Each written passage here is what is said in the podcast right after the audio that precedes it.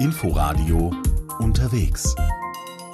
Unser Ziel heute ist Portugal, aber es geht nicht aufs Festland, sondern mitten rein in den Atlantischen Ozean. Hallo und herzlich willkommen zu Unterwegs am Mikrofon begrüßt Sie Tina Witte.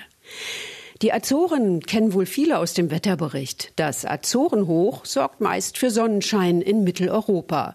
Auf den neuen Inseln selbst spielen dagegen Wind und Regen oft die Hauptrolle. Und das macht das Leben der Bewohner zu einer Herausforderung. Oliver Neuroth hat vier Azoreninseln besucht und berichtet über eine spektakuläre Natur mit Vulkankratern und Wasserfällen, aber auch über Drogenprobleme, die das Leben auf der Hauptinsel überschatten. Die Azoren. Das sind neun Inseln mitten im Atlantik, der portugiesische Außenposten auf dem Weg nach Amerika. Sämtliche Inseln sind vulkanischen Ursprungs. Und doch sehen sie alle anders aus, haben ihren eigenen Charakter. Auch der höchste Berg Portugals befindet sich auf den Azoren, der 2350 Meter hohe Pico auf der gleichnamigen Insel.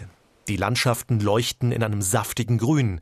Die Pflanzenwelt ist üppig, dank des milden Klimas und des Azorenhochs, das immer mal wieder aufzieht. Es bestimmt nicht nur das Wetter auf dem Archipel, sondern auch auf dem europäischen Festland. Rita Mota vom Staatlichen Meteorologischen Institut in Ponta Delgada erklärt, was es mit dem berühmten Hochdruckgebiet aus dem Wetterbericht auf sich hat. Quando o anticiclone se estende muito para norte, wenn sich das Hoch über den Azoren weit nach Norden ausdehnt, dann kommen die Polarfronten nicht daran vorbei. Das Hoch blockiert sie. Das bedeutet weniger Niederschlag für den europäischen Kontinent. Und natürlich hat das auch hier auf den Azoren Konsequenzen. Weniger Regen und höhere Temperaturen. Das Klima auf den Inseln nennt die Expertin ozeanisch subtropisch. Konkret heißt das, die Temperaturen schwanken nur wenig das Jahr über. Im Schnitt wird es im Winter tagsüber 17 Grad warm, im Sommer etwa 25. Allerdings regnet es häufig. Und weil die Azoren quasi ungeschützt im Ozean liegen, weht fast immer ein strammer Wind. Was der ein oder andere Urlauber vielleicht unangenehm findet, ist für andere ein Muss. Für Robin Kenny zum Beispiel. Der Brite ist professioneller Segler und überführt Segelschiffe quer über die Weltmeere. Heute ist es eine 12-Meter-Yacht, die Robin mit seinem Team von der Karibikinsel St. Lucia nach England bringt. Die Azoren sind ein klassischer Zwischenstopp. Bis hierher hat die Crew 17 Tage gebraucht. Uh, uh, es ging ganz gut los, doch dann kamen wir in einen Sturm mit kräftig Gegenwind, der uns natürlich ganz schön ausgebremst hat. Wir hätten es vielleicht in 15 Tagen geschafft, aber 17 ist auch noch gut. Etwa zwölf Tage sind es noch bis zum englischen Brighton. Aber erst einmal stehen ein paar Ruhetage auf der Insel Fayal an. So gut wie alle Segler zieht es in das Peter Café Sport. Das blau-weiß gestrichene Haus kennt jeder auf Fayal. Das Café ist eine Institution für Seefahrer. Die Wände und Decken des Lokals hängen voll mit Fahnen und Wimpeln von Booten, deren Besatzungen hier schon eingekehrt sind. Dazwischen Zettel mit Namen und Telefonnummern von Leuten, die eine Mitfahrgelegenheit auf einem Schiff suchen oder von Skippern, die noch eine Crew für den nächsten Turn brauchen. Das Pita Café Sport als Kontaktbörse und Informationszentrale, das hat die Kneipe berühmt gemacht. Es gibt sie seit 1918. José Azevedo hat das Lokal von seinem Großvater übernommen. Von Beginn an haben wir uns um die Segler gekümmert, die mit ihren Schiffen hier ankamen. Wir haben ihnen Geld gewechselt und ihnen gesagt, wo sie Material und Hilfe für eine Bootsreparatur bekommen. Ganz wichtig war auch die Post. Wir sind die Adresse Postlagernd Atlantik geworden. Familien und Freunde schicken Briefe und Geburtstagsgeschenke zu uns, wenn jemand unterwegs ist. Das ist bis heute so.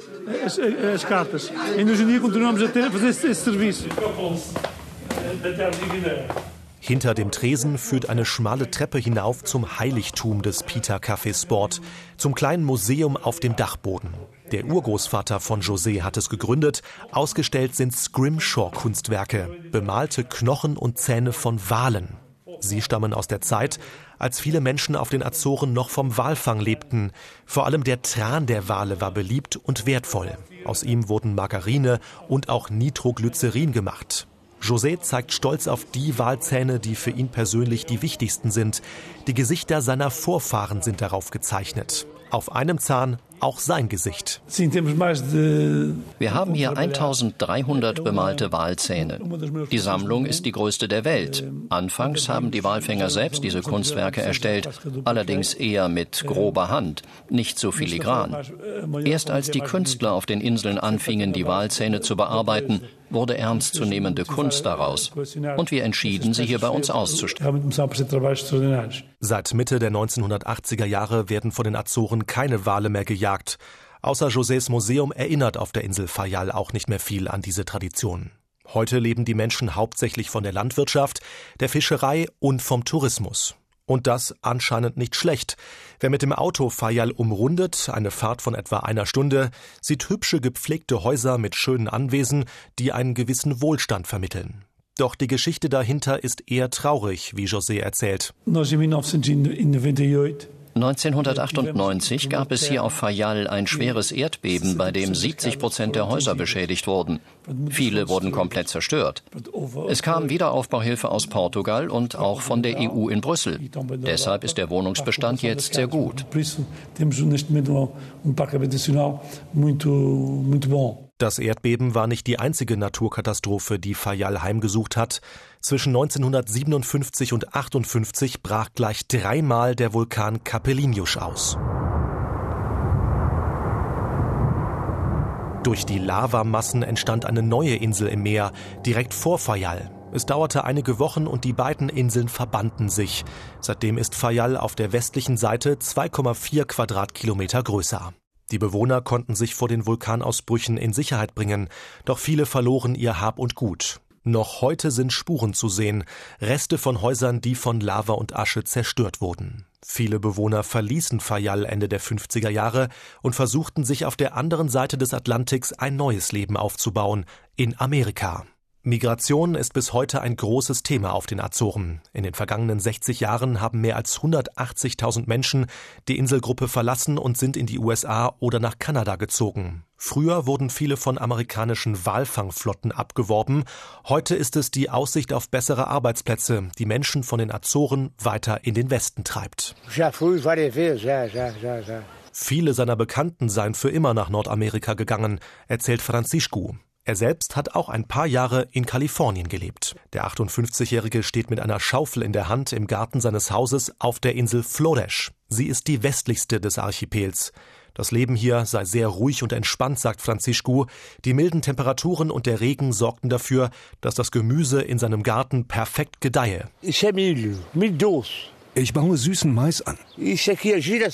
Sonnenblumen stehen auch hier. Außerdem Bohnen, grüne Bohnen. Alles wächst hier sehr gut.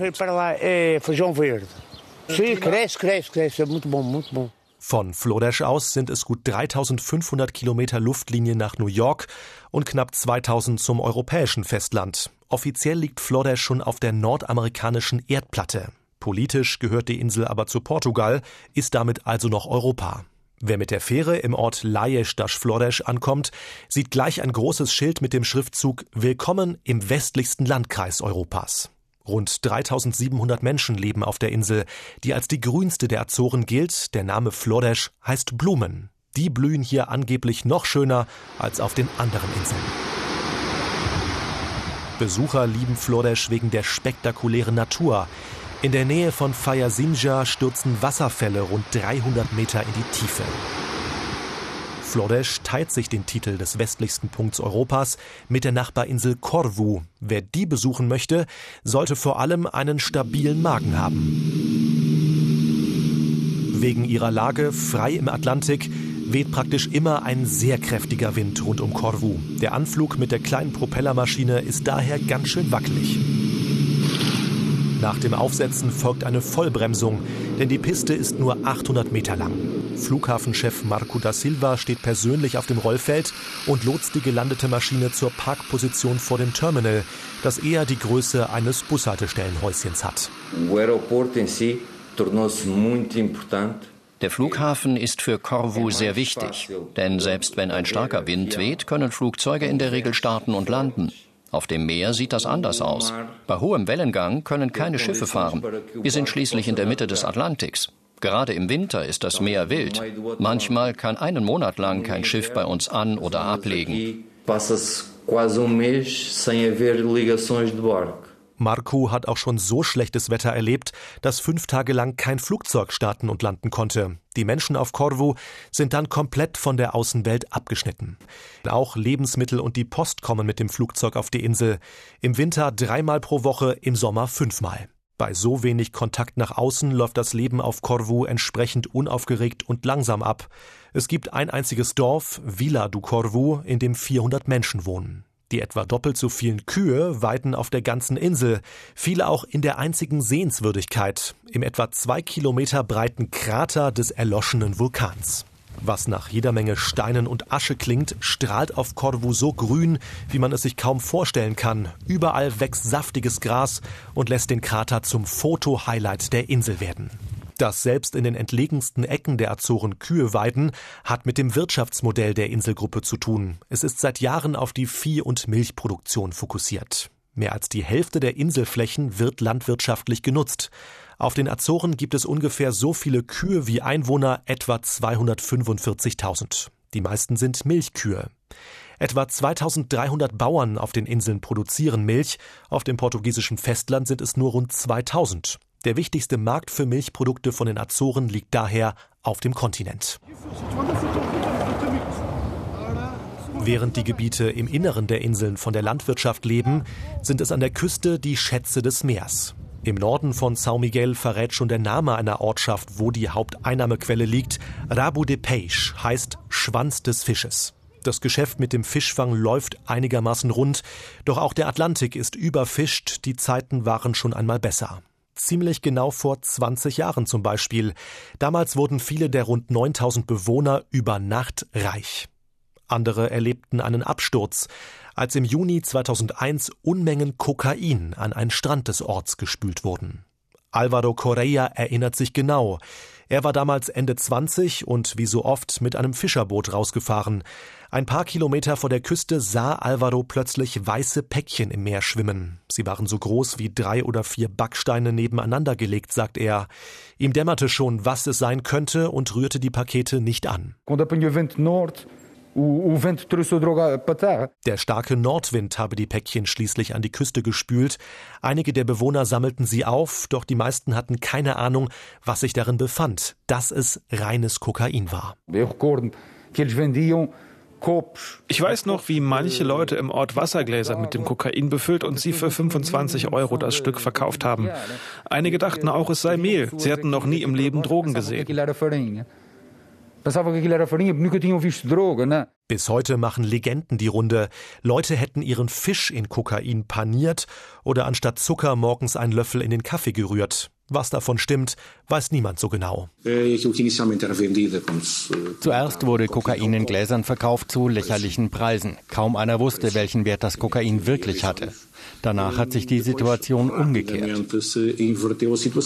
Und so mancher Bewohner von Rabo de Peixe sei zum Profi-Dealer geworden, sagt Joao Oliveira von der Polizei der Azoren. Die Drogen stammten von einem Schiff, einer Segelyacht. Sie hatte mehr als 500 Kilo Kokain mit einem Schwarzmarktwert von rund 40 Millionen Euro geladen.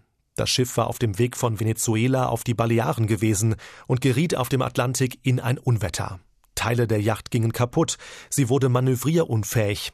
Dem Kapitän war schnell klar, dass er mit den Drogen niemals in einen Hafen von São Miguel einlaufen konnte, um das Schiff reparieren zu lassen.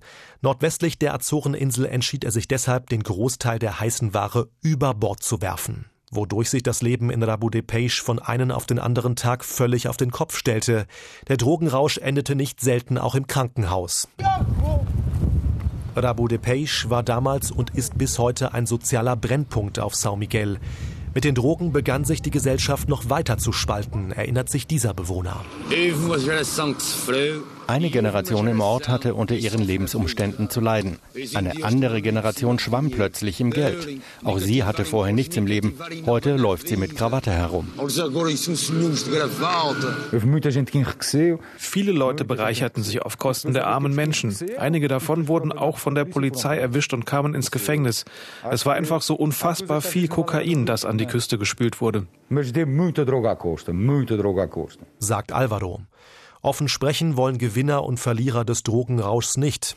Die Geschichte der Kokainjacht und der Drogenschwemme vor 20 Jahren liege bis heute wie ein Fluch über dem Ort Rabu de Peixe, meint Alvaro Correa. Die Ereignisse, die im Juni 2001 ihren Lauf nahmen, hätten das Klima in dem Städtchen vergiftet. Alvaros Sohn Ruben möchte die Drogengeschichte dagegen als Chance nutzen.